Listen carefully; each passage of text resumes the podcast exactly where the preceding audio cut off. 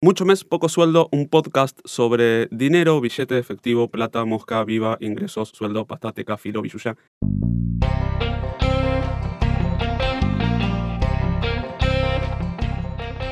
Bienvenidos a un nuevo episodio de Mucho mes, poco sueldo, esta vez para hablar de estafas financieras. Quien te esté diciendo cualquiera de estas frases te está mintiendo. Nuestros inversores consiguen retornos del 100% en cuestión de minutos. Esto es fácil, no podés perder nada. Invertir con nosotros es invertir sin riesgos.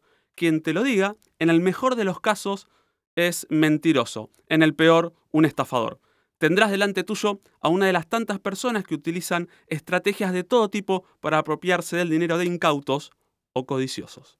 Seguramente te hablará mirándote a los ojos con mensajes que apelan a las emociones, a la avaricia, a certezas y garantías que no existen. En la Argentina, algunas comercializadoras de departamentos de tiempo compartido, productos varios para la salud y belleza, y estafas con formas de esquemas financieros piramidales trabajan de este modo, prometiendo rentabilidades imposibles de alcanzar e incluso con argumentos pseudocientíficos.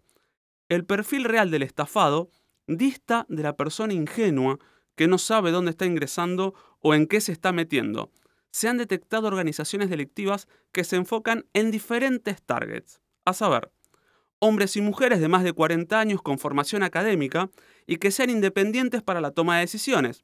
Así la venta en caliente de la estafa es mucho más fácil. O personas que acaban de sufrir alguna crisis personal, como puede ser un duelo por fallecimiento o incluso un divorcio difícil. Así pueden apalancarse en las ganas de salir adelante del estafado. Otro de los públicos son las personas mayores sin gran formación, pero con patrimonio y ahorros, o eh, jóvenes con conocimientos bursátiles y ansias de multiplicar su capital en sus primeras operaciones financieras y no esperar a que la inversión rinda su fruto. Incluso hay organizaciones que utilizan cierta afinidad étnica o religiosa entre los estafadores y el futuro damnificado. Nota mental. Tengo que terminar de recopilar la información sobre las estafas piramidales en la colectividad boliviana de Buenos Aires. Es un caso paradigmático. En cada caso, tienen un speech y sus posibles objeciones entrenadas para vender la estafa. La misma puede constar de alguna variante del esquema Ponzi, la venta de productos inexistentes o una inversión sin riesgo y alta rentabilidad que no te podés perder. Si viste la película El Lobo de Wall Street, tenés un montón de escenas que muestran cómo operan estos grupos delictivos. Para lograr su cometido, estas organizaciones hacen un esfuerzo denodado porque no te pierdas esta grandísima oportunidad de convertirte en alguien exitoso, que pronto dejará su trabajo o disfrutará de vacaciones inimaginables gracias a este nuevo sistema de administración de bienes o inversión. Nada de esto será cierto. Con tal de obtener una respuesta afirmativa, se comunicarán por teléfono, mail y hasta WhatsApp con mensajes que te incitan a la compra inmediata bajo el argumento de perderte una oportunidad única de inversión. Te ofrecen una visión muy nítida de un posible futuro muy distinto al que tenés hoy. Serán solo palabras, venden esa imagen de futuro próspero para construir credibilidad en ese momento, haciéndose pasar por expertos con reputación. Incluso se han detectado algunas organizaciones en el extranjero que toman una mecánica muy particular. Se contactan con mil personas. A 500 le dicen que una variable de la economía va a subir y a las otras 500 que va a bajar. Luego repiten el accionar con los 500 que acertaron y le piden una nueva chance a los 500 con los cuales no aceptaron y repiten el procedimiento dos veces más. Así les van a quedar 125 personas con los cuales acertaron ¿sí? que el rumbo de la economía era algo que ustedes podían controlar y podían acceder a esa información privilegiada porque ellos estaban hablando con vos. Claramente es una estafa, siempre va a subir o a bajar y como arman grupos de a mil personas, tienen la chance de estar acertando. Azar puro.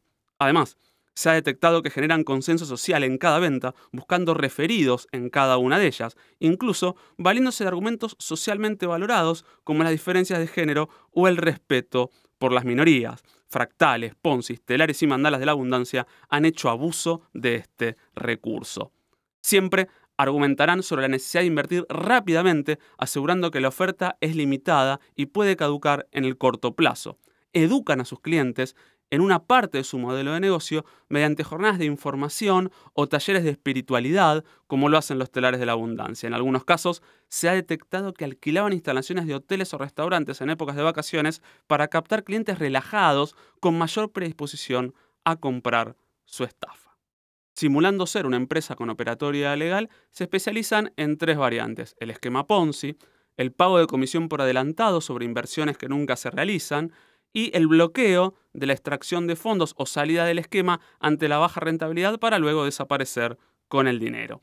Organizaciones inescrupulosas y clientes codiciosos o sin una real educación financiera se encuentran en estos delitos. Dos casos paradigmáticos son narrados en la mencionada El Lobo de Wall Street y también en Sour Grapes. En la primera, un grupo de inescrupulosos se vale de la ambición de sus clientes y de sus empleados para armar una gran estafa con la compra y venta de acciones, con una genial actuación de Leonardo DiCaprio.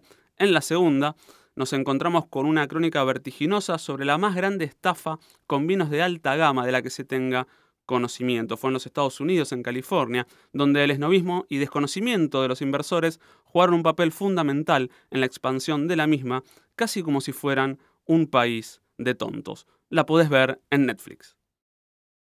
Resumiendo, si detectas alguna de estas características en una empresa, asociación o persona, no le creas. Si tiene cara de caballo, patas de caballo, lomo de caballo y cola de caballo, nota mental, es una estafa. Si tiene pinta de estafa, es una estafa. Este episodio de Mucho Mes, Poco Sueldo fue grabado en los estudios LQN de la Ciudad de Buenos Aires. Si querés sumarte como anunciante, comunicate por nuestras redes. Tenemos una propuesta de contenidos para vos.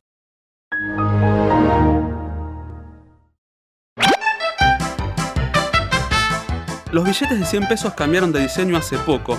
Son bonitos, pero esos billetes pasaron de Roca a Evita y de Evita a la Taruca. Voy a denunciar a la Casa de la Moneda por meterme los cuernos.